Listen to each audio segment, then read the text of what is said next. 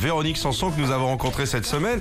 Véronique nous parle de sa façon d'écrire les chansons et de l'aspect de son métier qu'elle préfère la scène sur Nostalgie. Écrire, une fois que je suis, que je suis partie, ça m'embête plus du tout.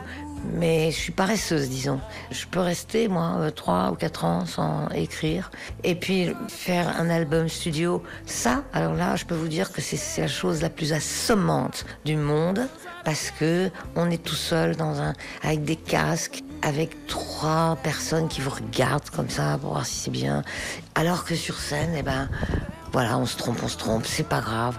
Et il y a les gens aussi avec qui on partage. C'est moi, c'est le cadeau de ma vie. Et avant la sortie de cet album à la rentrée, Véronique Sanson sera cet été au Francofolie de La Rochelle, des retrouvailles avec un public qu'elle apprécie particulièrement. Le public des festivals n'est jamais le même que dans les théâtres.